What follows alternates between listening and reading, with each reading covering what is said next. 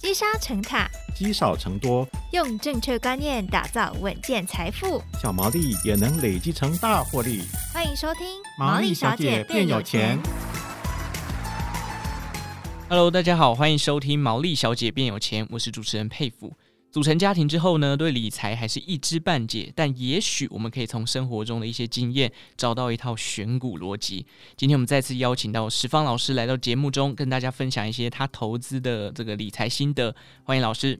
各位听众朋友，大家好，我是十方，佩服好。嗨，老师，哎，老师其实很常在脸书上分享一些投资观念嘛，像最近我有看到跟网友互动分享，这哎连这个冰箱理财怎么抗通膨这个都有， 哎、所以冰箱很重要。对，冰箱有时候冰太多东西超生， 然后这也很麻烦，所以这种生活小秘诀都有。那能不能请老师，我们这个节目一开始啊，就先以老师的自身经验，提供一下听众几个生活中节流的小 paper？来，我今天就是来大放送，嗯，送大家省钱有两个口诀哦那两个口诀，一叫顺序，顺序，二叫透明。哦，顺序跟透明，好，这个我要解释一下。对对对对佩服你有没有经验？你曾经拿卡片去 ATM 领钱，对，结果卡片被卡在里面，钱拿走了，卡片被收回去。哦，没有，好，我有。哦，那怎么 办？你为什么没有？是因为后来银行改了顺序。哦，是吗？在一刚开始很多年前的时候，ATM 其实是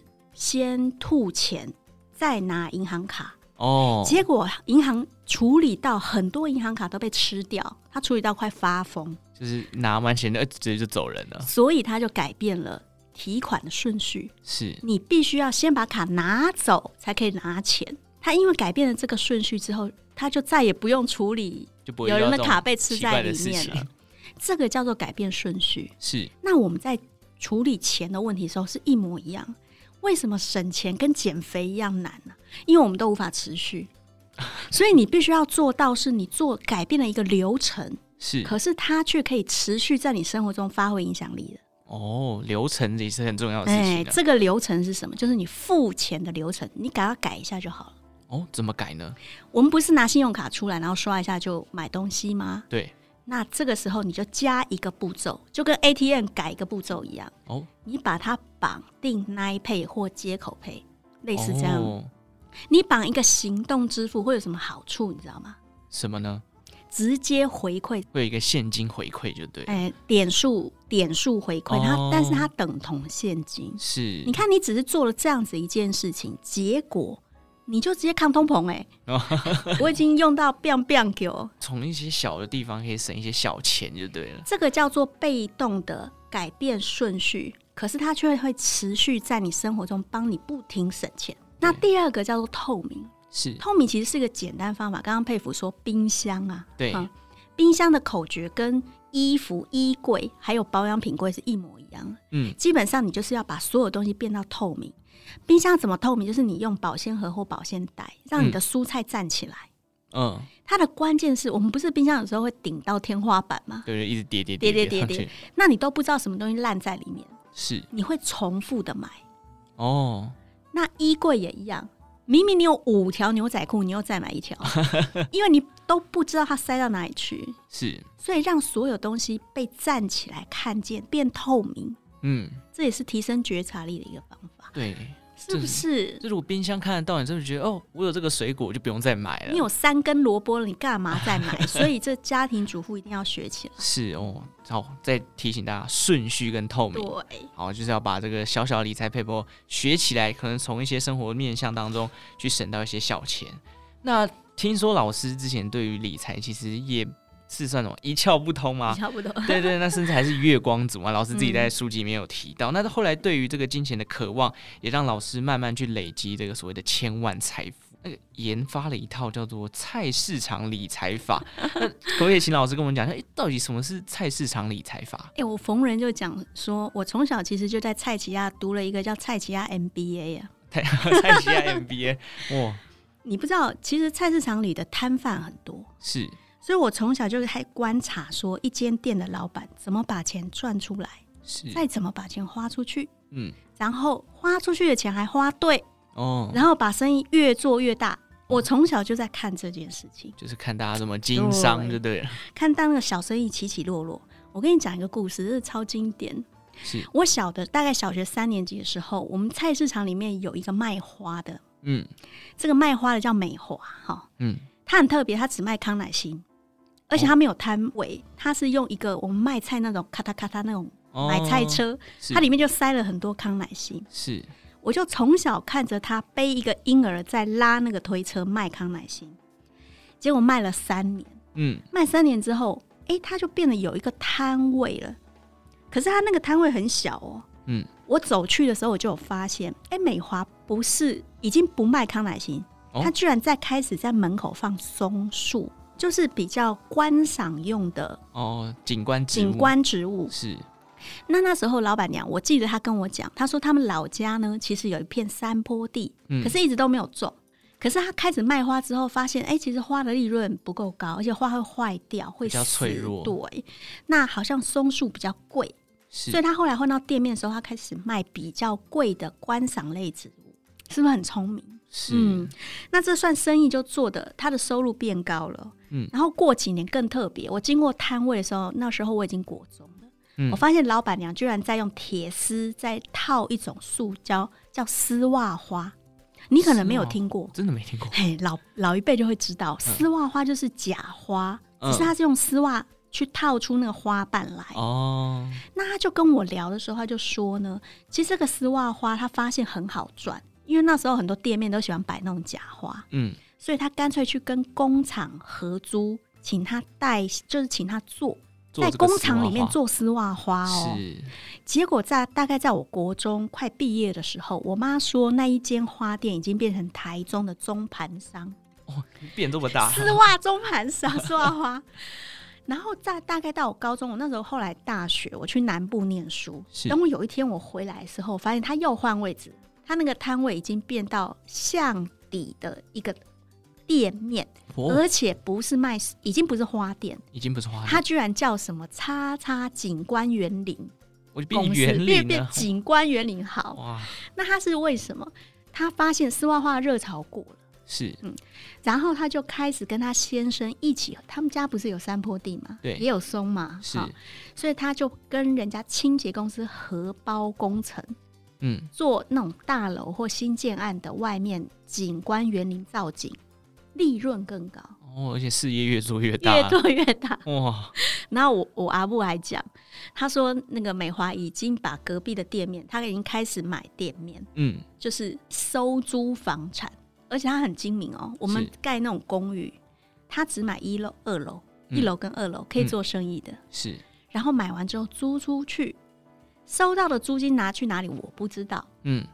然后再来就是我研究所了，哇我你看这都过多少年？我研究所回去的时候，我妈是说她好像去中国大陆，就是去深圳是也开了一个工厂。开工厂啊开工 厂，丝袜花在台湾虽然呃下来了，是可是在中国，在当时其实是上去的，哦，所以他看到那个个商机，就去那边包工厂，开始做丝袜花，往内地去销，嗯很会做生意。哇你知道我我今年四十几岁，对他这样子奋斗了三十年，对现在美华买的那个一二楼店面已经是八间了，八间八哦间哇就是我们那条街上下上下这样子连续从原本的推车变八间，推车，你你你，我跟你讲，什么叫蔡奇亚投资法？这个是用这个例子告诉你，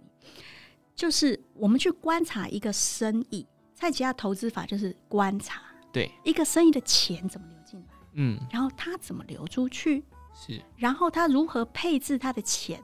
让它又把钱流回来，让自己更壮大。哦那流进来也是需要观察的啊、他有办法把生意做到本来只是塑胶花，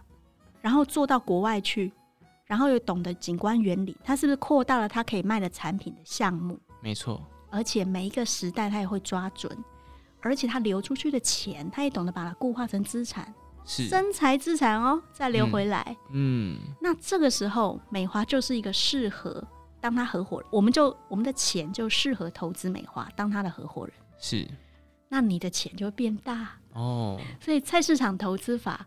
讲的就是我们如何观察一个会成功的企业，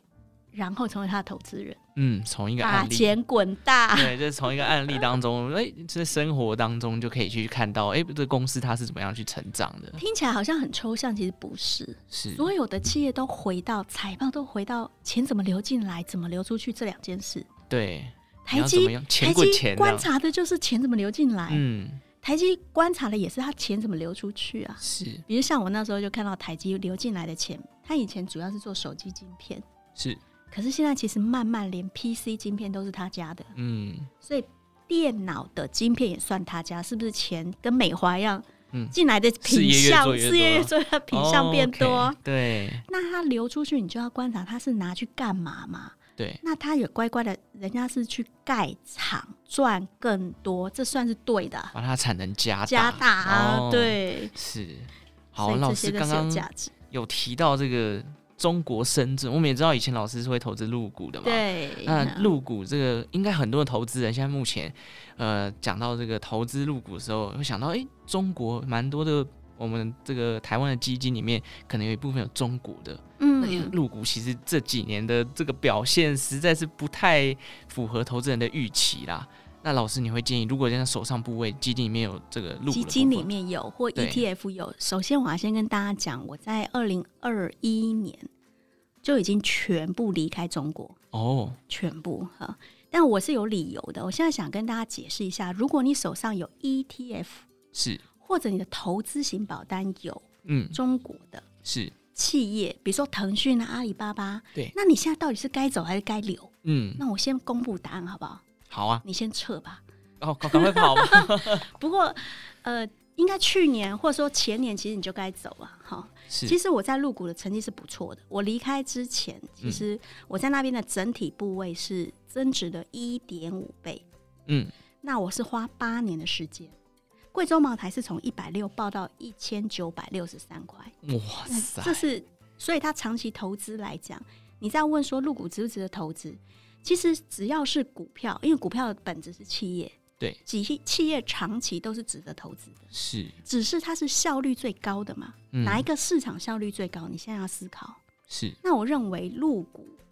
中国的企业在这几年的投资，它的话，我嗯觉得效率是不如台湾的。哦，那我讲一下原因是什么？好，你看，我们中国的企业会在三个地方上市，对不对？对一个是在美国，对那叫中概股，哈。对对对还有一个在香港，是在香港上市，如果我是本地中国的企业去那里上市，那叫红筹股。呃，还有一个是 A 股对，沪深股是我们讲的，就是指中国内地的企业在本地上市的。是所以有三个地方。对，你知道这三个通通都有 bug。我们先讲美国，美国最大的问题就是遇到 VIE 架构。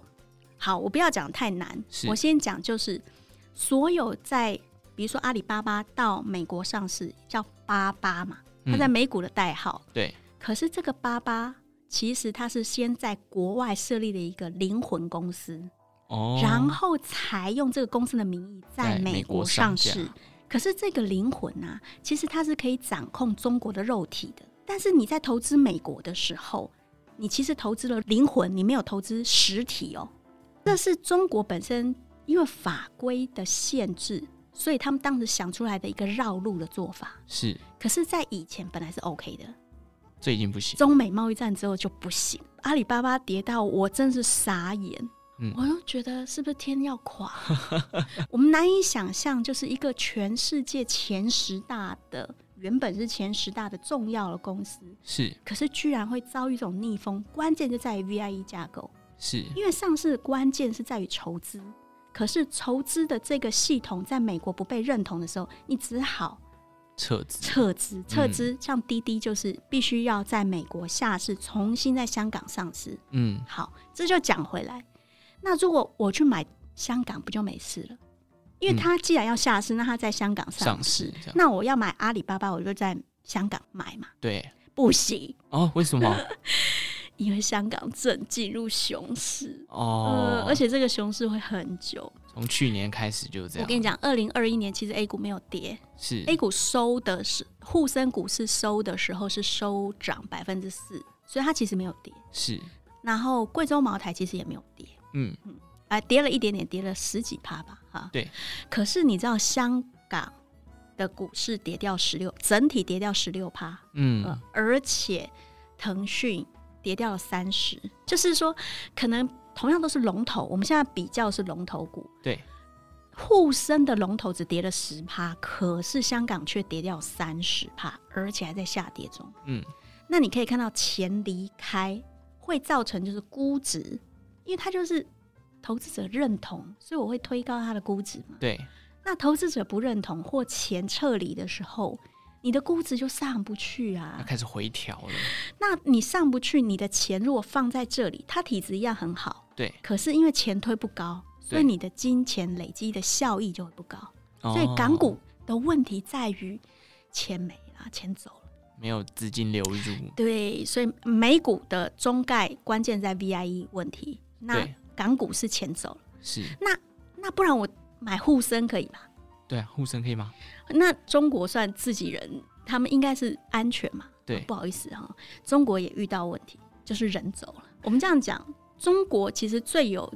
机会的其实是战略产业。是因为我们要投资，就是希望这个行业是欣欣向荣、蓬勃发展。对，而中国最有机会的就是中国的战略产业，嗯，就是简单讲，习近平说要扶植的啊，哦，那他要扶植的就是晶片，他已经讲了，电动车、对绿能，好，是，那晶片就出事啊。我举例来讲，去年二零二一年，你知道中芯国际对，研发走了多少人吗？裁员了三十趴。哇，整间公司三十趴的哎、人，半导体去年多旺，对，研发是大脑、哎。嗯，他裁掉三十趴，那你知不知道他的技术副总叫吴金刚，是诶也离职了，也离职啊，了，蒋尚义也离职了，他的哦总、董事长也离职了，好，所以他留不住人，对，在旺的状态下留不住人。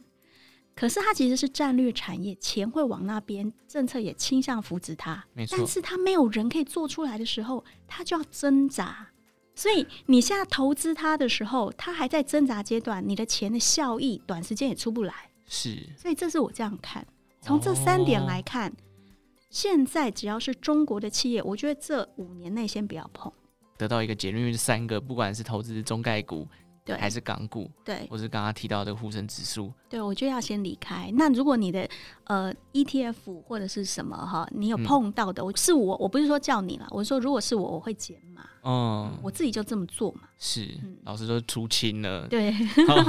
好，那我们回到台股的部分。既然嗯刚刚老师其实有提到嘛，这个台股其实表现会比陆股来的好，而且其实去年应该说今年开始，陆陆续续台股企业、哦、那个财报都非常亮眼。对，那接下来要观察，因为接下来这个节目播出的时间，陆陆续续年报都出来了。嗯那再来，我们会建议要投资哪些产业呢？老 师，我刚刚在跟佩服聊，呃对。问佩服就是他悲惨的 故事。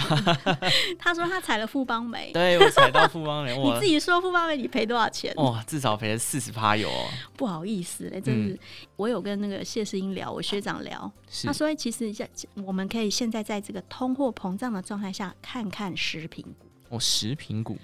因为蛋涨了嘛，对，食呃民以食为天嘛，就是而且总不能不吃饭对，嘛，不能不吃饭。那个赚不到钱，股市亏损的时候，我更想大吃一顿。 那我想，呃，我觉得呃谢世英提到的有一只股票，我看了是我也很喜欢，叫做大成，哦，大成，嗯，他跟我说叫我去看大成有在卖蛋。嗯哎、，我不知道大成卖卖卖蛋，我也他不跟知我道讲，我才想起来， 是，好像家乐福有在卖。嗯，那大成其实很稳，嗯他有办法。我们这样看企业的时候都会这样看，它的获利是不是稳定增加？是，好另外，它的控制成本，成本是不是控制在固定的比例？是，它没有因为大手赚了钱就大手大脚，那嗯我们就可以预期它的经营是比较稳健的。是那，大成就符合这一点，大成大概殖利率有八趴，哦，好高哦，很，高、哦。然后莲花时代十二趴，哦，所以食莲品花股莲花石卖可乐果嘛，对，啊。那谢世英跟我讲的时候，我想啊，卖可乐果可以这么赚钱？他是钢铁人吗？ 害钢铁我人也才八趴，害我现在后来都暴吃连可 乐果。就是说，食品、零食，或者是像这种大成，它还在成长。对，那有些油脂就不嗯一定有它成长的速度快哦。嗯，嗯，所以我我觉得食品股也可以看。所以其实在这个阶段来看，老师好像都重视比较高殖利率的个股喽因。为我很怕撞车。啊，很厉害 撞车。那如果跟老师一样，就是比较保守的，比较担心这个波动加剧的这个状态，就可以像老师一样去留意一些这个表现不错的，然后又有分这个高股息、高你殖看利率多好，我啊来的。这里报名牌。呃，不对啊，大家可以去参考一下刚刚提到的那几只名牌大成哦，对这两个可以去留意一下。大家有兴趣的话，投资人也可以做一个参考哦。那老师，我们今天谈那么多，从这个入股，然后从这个理财生活的小配包，再到台股企业财报，老师这个理财的一个路上啊，有没有办法给我们投资人一些简单的建议呢？我要讲个比较感性的话啊、是我们讲理财哈、哎，相信什么比知道什么更重要。我、相信比知道重要。呃，对我也觉得，因为你现在呃理财节目这么多，资讯爆炸的时代，你以为你都知道，对，你会算财报，你会算净利，可是你不相信股票很安全，嗯，那你就抱不住。对所以你相信什么很重要，是你知道吗？我妈小时候最常跟我讲一句话，差点害死我。是什么我妈说叫我要认命，认命？认命。我妈小学毕业，那她是我们全家很多人都是工人。我对妈妈就说呢，其实工人要认命，为什么？呃，就是你要脚踏实地。我妈的意思哦是这样脚踏实子，地你千万不要想康想胖，哦，刀猪下面勾票还危险嘛哈。哦我妈其实本意是觉得我们危险呐、是哈。可是我妈这句话，其实后来在我投资过程中，我觉得差点把我让我灭顶哎、哦，二零零八年是我刚投资的第二年，是然后我在投资的那一年的时候，呃，亏损了五百万。我那时候才二十二十九岁还是三十岁，哇，那是就是很震惊，就是那是很很痛苦，因为零八年是我们也是百年难遇嘛，哈，对，金融海啸所以它一直跌一直跌，我又一直死撑，嗯所以我心理压力非常大。是有一天我开车开在高速公路上，然后把车子就突然觉得呼吸不过来，当时哦整个市场都还在下跌，是，那我已经亏掉五百了，嗯，我还那么年轻，我觉得我还不掉，你知道吗？哦后来要开到呃高速公路的路，我记得我必须要心脏几乎要跳出来，就是突然觉得无法呼呼吸吸。困难，，对，我就把车打到路肩，其实那是蛮危险的，嗯可是我没有办法撑住，我就在路肩在哭。嗯，我你知道后来试过很多年，我回想，你知道我拍着那个那个我们讲说方向盘，对，我一直拍，口中只有一句话：我没那个命，我没那个命，我没那个命。嗯，你知道这句话是什么意思？妈小时候跟我讲的，哦，你就没那个命啦，你要脚踏实地。那有多可怕！我那天晚上我坚持这么久哦，哈，是可是那天晚上我决定要放弃，耶，就是我这辈子就是没那个密码，所以我们对哦就是要好好去工作， 绝对不要再投资股票了。我那一天其实下了这个决定，因为没没那个命就不应该做。嗯，你看到没有？这叫相信什么？我相信我会穷嘛。哦，而且我相信，其实我不应该去做出格的事情，哈。所以他后来几乎让我在那一刻放弃我原本在努力的事，是，这是我当时人生中经验最强的一个经验。嗯所以我后来都跟大家讲哦，我当然后来我没有放弃，嗯嗯，我用了一些技巧没有放弃，我运气很好，是，但也是因为我我够顽固。我回想，我觉得我们都认为理财好像是一个很科学的事，对不对？对我们都认为要数字、要数据，是，可是我们有没有人问过？其实它有时候是个心理问题，对，是一个你妈妈告诉你什么，其实影响了你一辈子。你有没有想过，嗯，家庭的观念对传输这样子，如果你妈说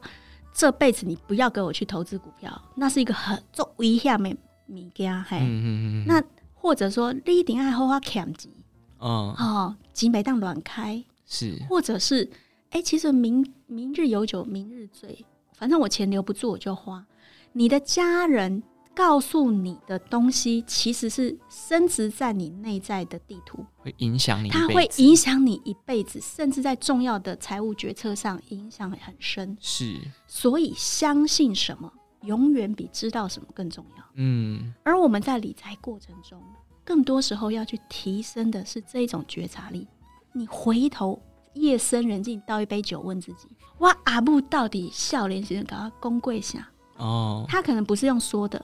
他可能是用做的。是，而你相信，这时候你要试着去摇动它，你才有可能从你原本复制你父母的剧本里走出来。哦，这是我我想跟大家分享。这就是一种人生的体悟，你要去扭转自己可能不小心内化的一些思想，然后去对改变它，你在投资道路上才会变得，诶，你一直觉得自己很理性，但实际上就像老师讲，你可能被影响过，你的一些决策反而还是会跟着你原本的步调去走。有没有听着听着眼泪都要掉下来了？ OK，好，我们今天还是感谢石方老师带来的分享哦，也感谢大家今天的收听。如果喜欢《毛利小姐变有钱》的节目呢，也欢迎给我们五星的评分。对于节目有任何的问题，也欢迎留言告诉我们。那我们再次谢谢石方老师，谢谢。好，我们就下次再见喽，拜拜拜